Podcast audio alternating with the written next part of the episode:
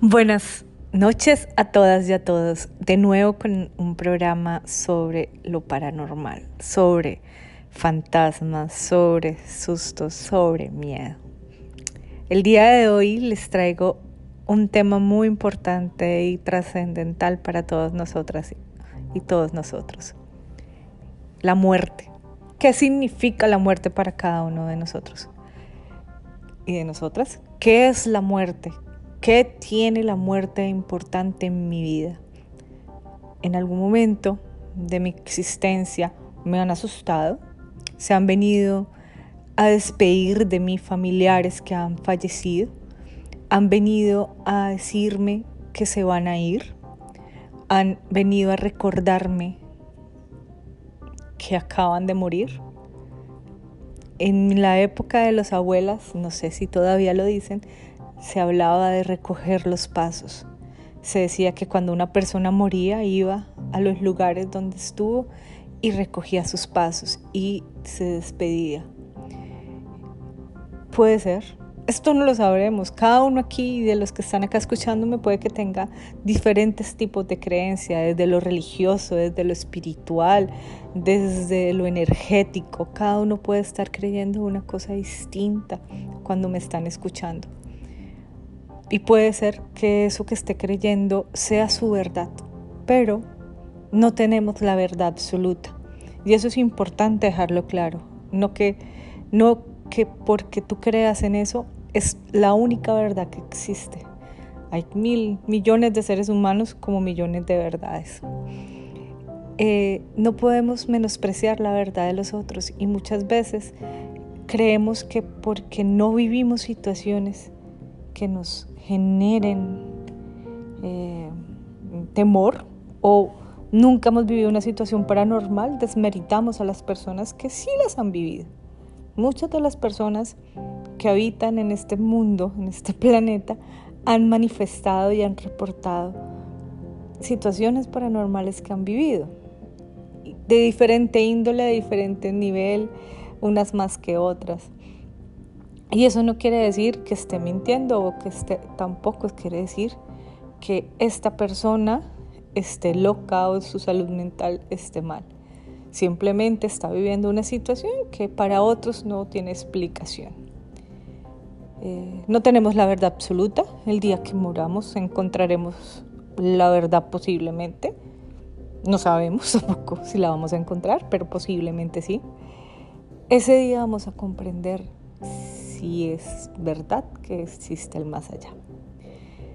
El encontrarnos y el ponernos en situación eh, frente a alguien que está muriendo o a alguien que murió, eh, nos pone de una forma energética distinta a todas las demás formas.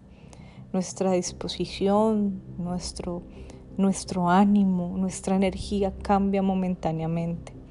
Y atravesamos diferentes tipos de, vivencias cuando estamos afrontando la muerte o la separación de alguien del plano terrenal, cuando me refiero del plano terrenal.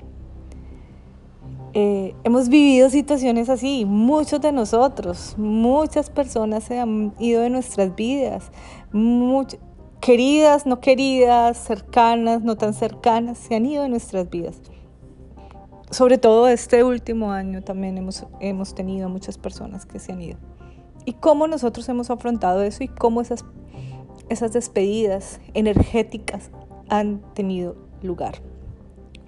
Antes de empezar las historias voy a contar una breve, voy a hacer una breve apertura recordando una historia que me contaba mi abuela cuando su papá murió. Mi abuela recordaba muy claramente el día que su papá murió. Su papá fue hospitalizado y murió en la clínica, pero él se vino a despedir. Resulta que mi abuela se fue para la clínica porque eh, le tocaba ir a cuidarlo eh, se turnaron las hermanas para ir a cuidar al papá y ese día le tocaba a ella. Y ella salió y él llegó a la casa pero él estaba en la clínica. El espíritu, alma, la energía de él llegó a la casa a despedirse de su familia. Lo sintieron, lo escucharon y hay un relato de uno de los primos que lo vio, que lo vio entrar a la casa y vio que estaba ahí. La historia no me la sé con pelos y señales, pero lo que contaba mi abuela era que cuando ella llega a la casa, le dicen que el abuelo había venido. Entonces mi abuela dice, ¿cómo así que el abuelo vino si yo acabo de llegar de la clínica? pues el abuelo murió, o sea, él no pudo haber venido. Sí, él estuvo aquí en la casa, nosotros lo vimos, lo escuchamos y estuvimos mirándolo y le dijimos, abuelo, ¿usted por qué llegó solo? ¿Quién lo dejó salir de la clínica? Él se paró y se fue. Lo, eh, lo vimos estaba con la ropa con la que él había llegado a la clínica. Esto nos pone pues, a pensar cómo, cómo es posible que estas cosas sucedan y que mucha gente tenga la oportunidad de verla. Porque no fueron una ni dos ni tres personas, fueron varias, fueron diez personas, o sea, hubiera sido una persona, bueno, puede ser que esta persona estaba pues teniendo algún tipo de alucinación, de pronto estaba muy afectada por el abuelo, pero fueron varias personas. ¿Cómo pudo vivir una misma situación tantas personas? ¿Y por qué el abuelo hizo eso? ¿Qué piensan? ¿Qué opinan? ¿Qué sienten? ¿Qué pasa? El día en que, murió, en, que, en que nos muramos o en el que se muere un familiar, ¿qué pasa? ¿Qué pasa? ¿Qué pasa energéticamente para ustedes? Empiezan estas dos historias en unos segundos y los dejo con esa pregunta. ¿Alguna vez alguien, alguien que ustedes aprecien eh, o hayan tenido en su vida positiva o negativamente, eso no importa, pero alguien que haya pertenecido a su vida vino a despedirse, ¿ustedes lo sintieron? ¿Cómo se sintieron? ¿Cómo lo vivieron? Muchas gracias por estar aquí. A continuación, les dejo las dos historias que les contaré hoy.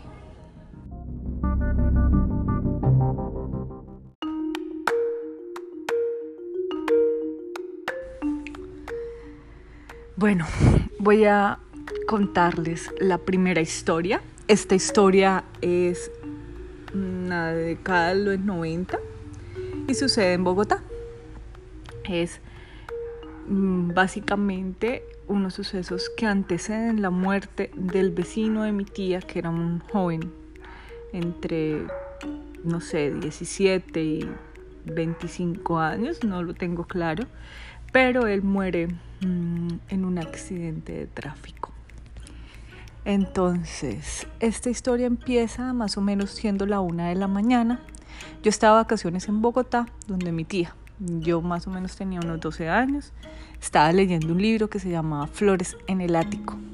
Esta es una novela de drama que trata más o menos de pues, una familia que pierde su papá y hay un montón de situaciones complejas, pero pues no tiene nada que ver con historias de fantasmas o de, espíritus o nada de eso. Es más bien una historia dramática. Eh, mi hermano dormía a mi lado y mi prima estaba durmiendo en una cama arriba, que era como una especie de cómoda, esas que tienen dos camitas, que una se saca debajo de la otra. Y entonces yo estaba durmiendo en la abajo con mi hermano y en la arriba estaba durmiendo mi prima de pronto eh, empecé a sentir mucho frío, pero pues yo se lo atribuí a que estábamos en Bogotá, pues yo ciudad de tierra caliente, pues dije, mm, es la temperatura, la temperatura del, ambiente más bien. Eh, no le puse mucha atención, eh, al fin y al cabo, pues bueno, sufro de frío. De pronto, de manera instantánea, empezó a hacerse un golpeteo este golpeteo era extremadamente duro, era algo que hacía así, pero recorría toda la pared, o sea, como si alguien estuviera corriendo y golpeándole toda la pared así. A la una de la mañana. Este sonido me hizo sentarme en la cama bruscamente eh, Y de pronto volvió a suceder. Pasó una vez. Entonces era una habitación y era como si alguien corriera haciéndole con el puño a la pared. Pasó una vez, pasó dos veces y pasaron tres veces y ahí paró. Pues eso me dio un poco de, de miedo. Le pegaba muy duro y me asusté. Entonces yo lo que hice fue, después de que me senté en la cama, me levanté rápidamente, apagué la luz y me metí, corrí y me metí debajo de las, de las cobijas. La luz estaba muy cerca donde yo estaba, o sea, tampoco era que tuviera que correr media maratón. Estaba muy cerca donde yo estaba, entonces apagué la luz y me acosté dentro de las cobijas. Eh, sentí que sentí que qué sentí que algo empezó a elevarme. De pronto me sentí como si algo con mucha fuerza me elevara al techo. Y yo veía el techo, o sea, no era que me lo sintiera solamente, veía el techo como se acerca, yo me iba acercando al techo y, mi, y en mi mente quedó bloqueada, no me podía mover, no podía llamar a nadie, era como si, como ese mal llamado subir, subirse el muerto. Así me sentía, pero elevada. O sea, yo sentía que estaba elevada mirando el techo y esto no paraba. Entonces yo empecé en mi mente a rezar el ángel de la guarda. Entonces inmediatamente empiezo yo a rezar. Volví a la cama, pero no volví rápidamente, volví lentamente. Lo que hice yo apenas volver a la cama fue agarrar la mano de mi hermano y ya no la solté más. Lo abracé, eh, pero yo no me podía quedar dormida. Les, les, confieso una cosa, tenía miedo, pero no estaba espantada, o sea, no era que, que, me, que me tuviera espantadísima. Tenía era miedo, pues el medio típico, me acaban de elevar o estaba escuchando cosas súper extrañas. Entonces yo dije, pucha, algo está sucediendo, algo está pasando aquí. Entonces yo lo que hice fue levantarme de la cama porque dije, voy a decirle a mi mamá, voy a preguntar si ellas escucharon los golpes. Pero cuando yo me paré, llego a la puerta de la cama, del, del cuarto, de la habitación, había una ventana, era un pasillo. En el pasillo había la habitación donde estaba, la habitación de mi abuela y más al fondo estaba la, habitación de mi tía. En la habitación que yo estaba era la última, última habitación del pasillo y en esa última habitación, cuando uno salía por la puerta, había una ventana. Esa ventana nos permitía ver el apartamento y el, el, el apartamento de al frente y el apartamento al frente también tenía una ventana la cual chocaba con la ventana de ese apartamento. Entonces yo salgo y asumo mi cabeza y cuando yo asumo mi cabeza, pues el pasillo no había nadie dentro de la casa, pero en el, en el apartamento al frente, en el pasillo de ellos, sí había como un hombre parado en ese pasillo, mirando hacia nuestra habitación. Eso fue muy extraño, lo cual no me permitió salir de la cama. Lo que hice fue volverme a meter a la cama, traté de levantar a mi prima, pero mi prima estaba profunda y nada la despertó. Al final logré conseguirme, me quedé dormida. Me acuerdo tanto que me metí entre las cobijas y solamente sacaba mi nariz para respirar hasta que pude quedarme dormida. Eh, ahí pues no pasó nada, no sentí nada más en la noche, pero sucedió algo muy extraño al otro día. Al otro día mi mamá y mi abuela se levantan. Mi tía se había ido a trabajar y mi otra tía, otra tía trabajaba, era zafata, entonces no estaban en, en apartamento esa noche. Entonces nos despertamos. Mm, mi mamá estaba abajo con mi, tía, era un apartamento de dos pisos. En el primer piso quedaba la cocina, la sala y el comedor. Y mi mamá estaba con mi abuela en el, en el primer piso y mi tía ya se había ido. Esa, esa, mañana nos despertamos, o yo me desperté tarde, ya se había despertado mi hermano, ya se había despertado mi prima. Y de pronto mi mamá dice que ella escuchó como si alguien hubiera bajado las escaleras. Ella escuchó perfectamente como si alguien hubiera bajado las escaleras y hubiera salido de la casa. Y cerraron la puerta. Lo extraño era que estábamos en Navidad y habían de esos adornos que tintinean cuando uno cierra y, abre, que tienen cascabeles que suenan. Entonces sonó el cascabel de la puerta del, del adorno. Mi mamá, mi hermano y mi prima estaban viendo televisión abajo. La única que faltaba por bajar era yo. Entonces mi mamá empezó a llamarme a mí porque había pensado que yo había bajado y me había ido. Entonces empezó a llamarme a mí y se va hacia la puerta pero no logra, pues no logra llamarme, o sea, no, yo logra ver que, quién era, ella piensa que era yo en un segundo, pero después se da cuenta que yo estoy todavía arriba, piensa que mi tía había regresado y, se le había quedado algo, la que se ha ido a trabajar, no tampoco contesta a nadie, entonces mi mamá me llama, me logra levantar, eh, yo bajo.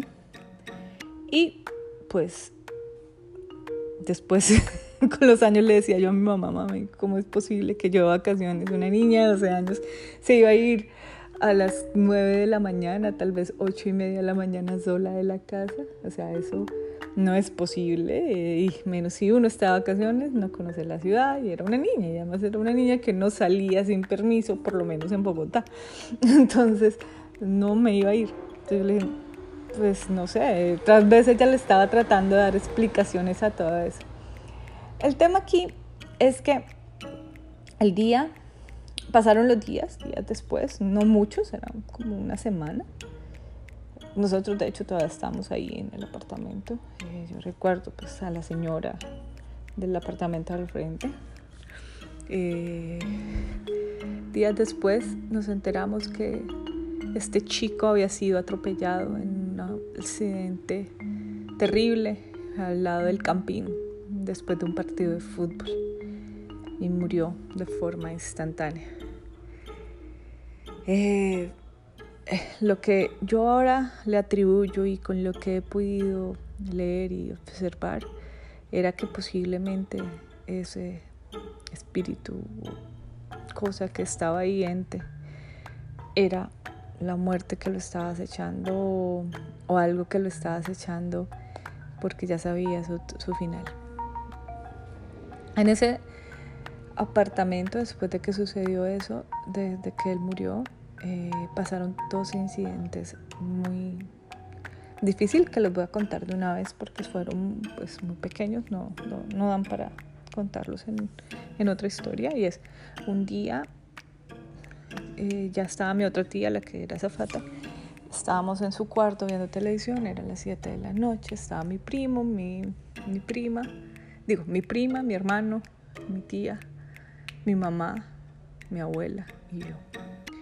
Estábamos viendo tele y de pronto la puerta abajo se abrió, pero la puerta tenía cadena, eh, como si alguien hubiera abierto la puerta.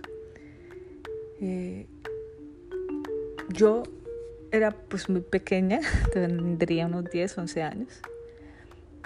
Las mujeres adultas de mi familia me enviaron a mí a ver qué había abajo. Yo prendí todas las luces, miré, no había nada, cerré la puerta, le eché llave y subí. Hay algo particular ahí y es que esa puerta nunca nunca estaba sin llave porque mi abuela y mi tía vivían en Bogotá y siempre, siempre pensaban que las iban a robar y siempre le echaban llave a todo. Yo pues tal vez no le hubiera echado llave porque yo venía de una ciudad donde no, no era tan normal ese que se metieran a las casas, pero mi, ellas sí, entonces ellas vivían asustadas de que les iban a robar y siempre estaban pendientes de la llave. O sea, eso era algo que no se les pudo haber pasado nunca. Pero algo particular pasó. Y es que ellas estaban sintiendo algo. Ellas escucharon pasos. Y ellas escucharon que alguien estaba en la cocina. Simplemente que por no asustarnos no dijeron nada. Lo raro es que me habían mandado a mí. Y bueno, yo me bajé con mi prima. O sea, en vez de bajar ellas y, cerciorarse de ellas, pero creo que estaba muy asustada realmente. Si ellas hubieran sabido que eran ladrones o cosas así, no hubieran mandado, mandado a pues una cuasi adolescente, ya una niña, a la puerta. Este apartamento en particular mmm, tenía una energía pesada. No sé a qué atribuírselo, no sé, no tengo ni idea, pero yo siento que ahí pasaban cosas muy extrañas, muy extrañas. Y bueno, y aquí va mi, mi otra historia chiquita, y es que una vez estaba yo jugando a las profesoras, tendría nueve, ocho años, sentada en la escalera, no, por ahí unos nueve, sentada en la escalera y mi hermano y mi prima estaban arriba trayendo unos juguetes. Cuando yo estaba escribiendo, eso que tú, o sea, yo estaba mirando, estaba sentada en la escalera, la luz estaba prendida y detrás de mí se paró algo. Y yo lo vi, la sombra, lo vi, la vi reflejada en la escalera, o sea, la sombra se reflejó sobre mí, más o menos para decirles. Eso me pareció sumamente extraño y yo volteé a mirar y no había nada. Después, eh, debajo de la escalera había un hueco. Inmediatamente, no después, inmediatamente debajo de la escalera había un, hueco y yo escuché perfectamente cómo decían mi nombre. Entonces, adivinen quién salió corriendo y se fue para arriba y no quiso volver a bajar más. Fui yo. Sí, señoras. El apartamento en ocasiones me daba mucho miedo, mucho miedo estar sola, no me gustaba estar sola.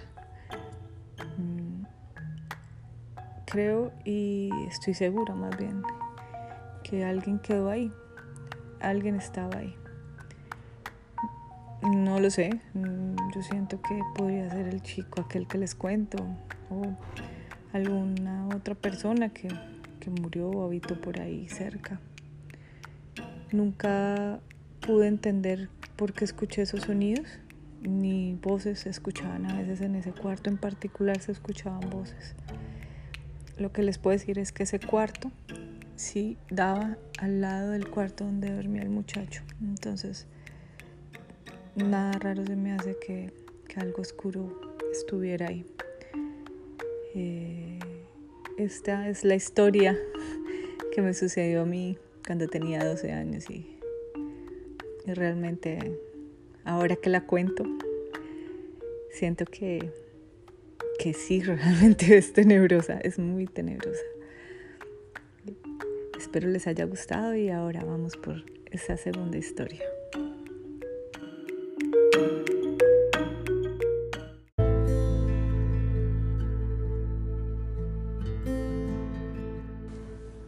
Bueno, esta historia es de 1999. Acaba de morir mi abuela. Eh, de ella pues heredé mucha curiosidad por lo desconocido. Ella nos contaba historias cuando éramos pequeños sobre cosas que ella vivía y, sobre historias de fantasmas. Ella tenía también el don de a, través de los sueños eh, veía cosas y pasaban cosas Además, también era muy sensitiva a las cosas paranormales. También sentía muchas, muchas cosas paranormales que sucedían alrededor de la casa o en la casa. Mi recuerdo de ella es pasar largas tardes hablando con ella de fantasmas y de situaciones del más allá. Eh, un par de años antes de que ella muriera, mi primo y yo hicimos prometernos que cuando muriera ella, siempre le decíamos que ella iba a morir primero, pues porque ella era viejita y nosotros éramos niños, y pues en la lógica de un niño, pues los adultos mueren primero. igual pasó así, que cuando ella muriera nos asustara, que nos comprobara que había una vida después de la muerte. Y ella nos decía que nos iba a jalar las patas. Mi primo ese día le dijo, como, no, no, no, no yo quiero que, que, que usted me meta un susto así, bien, bien berraco. Eh, como todo santanderiano hablando así, bien berraco, mientras yo, mientras yo siempre le decía que por favor a mí, que sí yo quería saberlo, pero que a mí no me fuera a asustar duro, que por favor no, no fuera algo que me dejara traumada, pues no utilizaba esa palabra, pero que no fuera duro, que no me fuera a dar mucho miedo. Entonces ella siempre nos contestaba que nos iba a jalar las patas a los dos y que ella venía y nos iba a mostrar que sí, que, que efectivamente después de la muerte eh, había vida, por decirlo de alguna manera, o existía el más allá. Con ella hablábamos de muchas cosas, hablábamos sobre cómo se imaginaba la muerte y cómo se imaginaba eh, estas situaciones.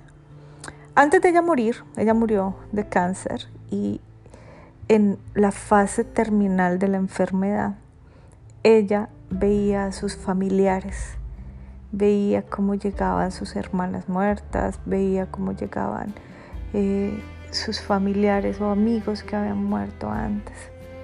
Tuvo un episodio como dos meses antes de morir, tres meses, cuando todavía tenía un poco de conciencia, donde ella eh, le administraron eh, un medicamento de más y se, se, se mucho. Esto la hizo ir, o sea, como tener eh, un, un, sueño profundo. Ella no realmente tuvo un paro ni nada, pero lo que sí vivió y lo que, lo que vio ahí en, eso, en ese sueño o en eso que le sucedió es a su papá su papá fue una persona que pues educada en ese tiempo, con unos pensamientos supremamente retrógrados, pues educada, pues, estamos hablando de 1930, 1920, cuando, cuando este señor pues se casó con la abuela, con la mamá de mi mamá. Esto, este señor era pues violento con sus hijos, era un poco violento con sus hijos. Pero este no es el cuento. El cuento es que ella lo vio en ese sueño, o en ese, en, ese momento, lo vio pasando por un lugar donde salía humo del piso. Y ella vio a su mamá detrás de él. Cuando eh, ella recobró, recobró la conciencia, me dijo que ella pensaba que ese era el purgatorio. Ella no dijo el infierno, que era el purgatorio por, lo, por el daño que él le había hecho. Yo le dije pues, que no pensara en eso, que eso no era normal, que, que uno se angustiara por eso, que mejor ella se concentrara en estar tranquila. Eh, pasa, pasaron pues los meses, ella empeoró y pues ella fallece. Eh, mi primo y yo pues ya nos habíamos acordado de que le habíamos dicho eso a ella, pero no lo hablamos. Pasó el funeral, la enterramos y ya mi primo tenía que ir a estudiar el día siguiente del entierro. Eso era un lunes, entonces mi primo se fue a dormir para irse al colegio.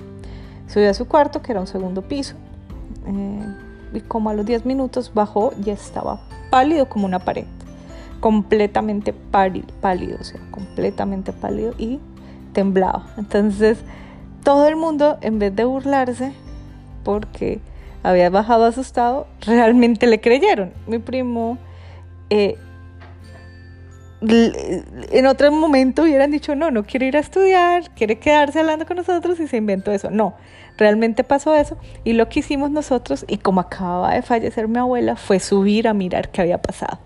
Lo que nos contó mi primo fue lo siguiente. Él relató que él se acostó en la cama, colocó un ventilador pequeño que tenía encima de la mesa de noche y lo colocó ahí al lado de la mesa de noche, lo acercó, lo prendió. Él no se había dormido, eso había sucedido en un lapso de un minuto, dos minutos, cuando él empezó a ver que el ventilador se elevó y empezó a volar por el aire hasta chocarse fuertemente contra la pared del baño. Les explico mejor. El ventilador voló por toda una habitación donde habían dos cuartos. Estaba eh, un cuartico pequeño que era el vestier y el baño que daba al lado del vestier. El, el ventilador voló desde la mesa de noche, atravesó el cuarto, atravesó el vestier y se chocó contra una de las paredes del baño. Mejor dicho, ese fue un susto que él dijo definitivamente súper, súper tenaz para él. O sea, él decía, yo no puedo creer que esto me haya pasado. Bueno, mi primo se tranquilizó, ya todos nos fuimos a dormir, estábamos ya pues ahí eh, de donde mis tíos, porque, donde mi tío, porque eh, ahí eh, había mucha familia en la casa de mi abuelo, entonces nos habíamos quedado ahí con mi papá y mi mamá. Y yo me acosté con mis primos en el cuarto, como hacíamos siempre. Yo dormí con ellos ahí. Me acosté y me quedé dormida normal. Recuerdo muy bien que había luna. Era una luna muy iluminada esa noche. Pero les cuento algo. Cuando fui a contar esta historia, yo dije, voy a mirar si era luna llena o qué tipo de luna era. Fui y busqué y pues no era luna llena, era luna nueva. Y la luna nueva es oscura. Y yo recuerdo ver muy iluminado el cuarto esa noche. Y pensé, siempre pensé que había sido la luna que atravesaba las, las cortinas. Y pues las fechas no me cuadran con la luna. Ahora pues también le encuentro un poco de sentido también a todo lo que pasó. Resulta, era un quinto piso, no había nadie encima de ello, de ese apartamento. Nosotros estábamos en el último piso, no había ni terraza porque la terraza quedaba en ese, en ese piso. Había un balcón, el cuarto. Entonces, estábamos estaba yo ahí en la mitad de la noche despierta mirando la luz por la ventana, la luz supuestamente de la luna, cuando de pronto me despertó una mano en el pie.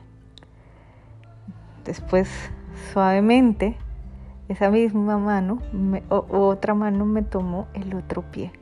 O sea, mis pies estaban siendo sujetados por dos manos. Pero estas manos no eran frías, no señores. Estas manos estaban tibias, calientes.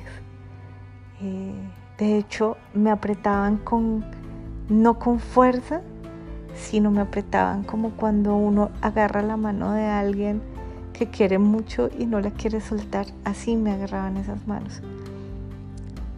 Yo, entre la incredulidad, de lo que estaba viviendo y lo que estaba sintiendo en mi cuerpo.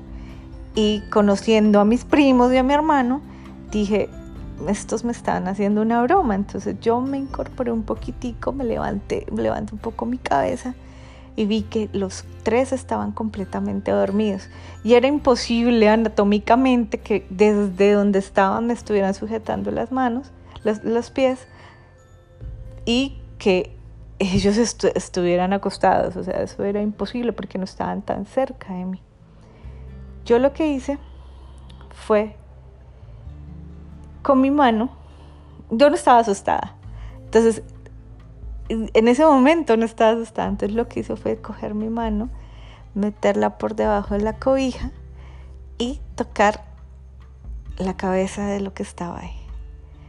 La cabeza era eh, un cabello corto, y tenía como cabello rizado. Mi abuela tenía cabello rizado.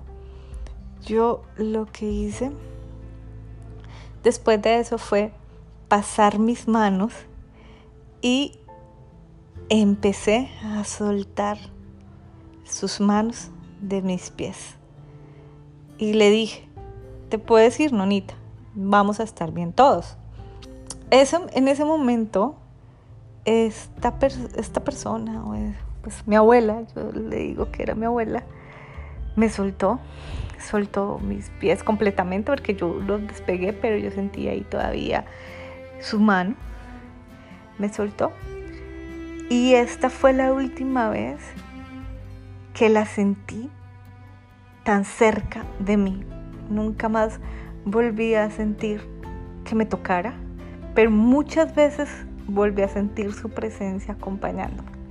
De hecho, a veces siento su presencia acompañándome.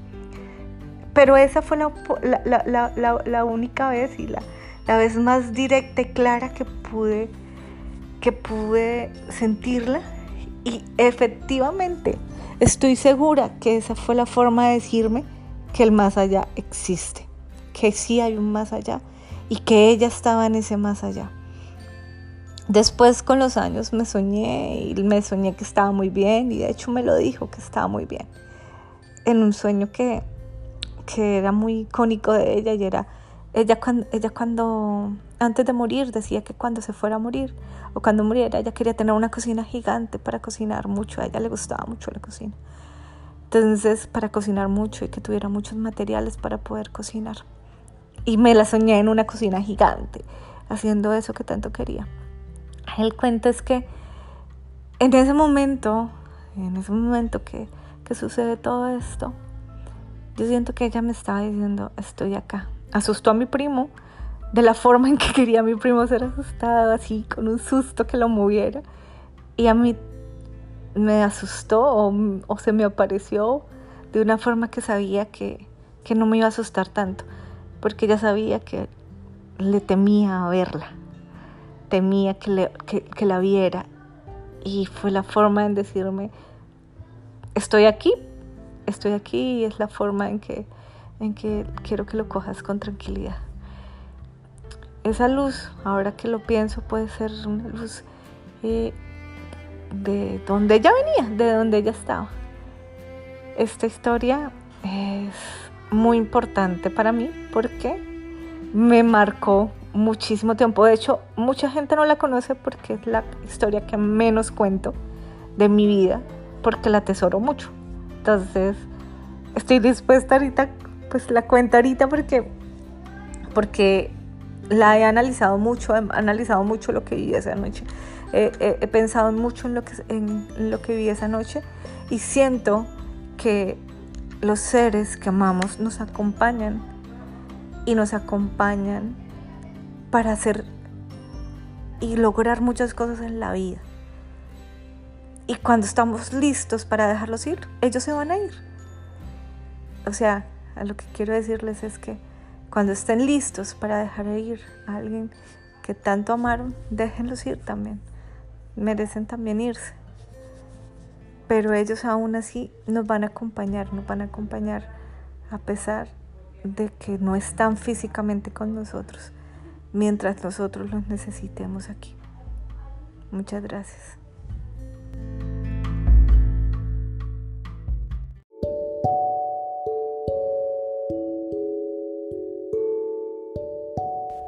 Bueno, después de escuchar estas dos historias que son muy significativas en mi vida, sobre todo esta última, em, quiero dejarles como una reflexión y es eh, no sabemos en qué momento va a partir esa persona que amamos y en qué momento se irá. Posiblemente el recuerdo la podamos volver a ver en sueños, tal vez vendrá a, despedirse de otras maneras, con un símbolo, un signo, una pluma, un olor, una visión, lo que bueno, lo que ellas traigan para nosotros. Pero mientras estén aquí en, en vida, disfrutemos de esas personas que amamos y disfrutemos de esas personas que, están acá. Un abrazo. Recuerden que si les gustó, pueden compartirlo con otras personas que les, interesen este estos temas. Eh, me pueden seguir. También me pueden enviar sus historias para compartirlas con otras personas. Y espero, esperen el siguiente programa que también va a estar buenísimo. Un abrazo a todas y a todos.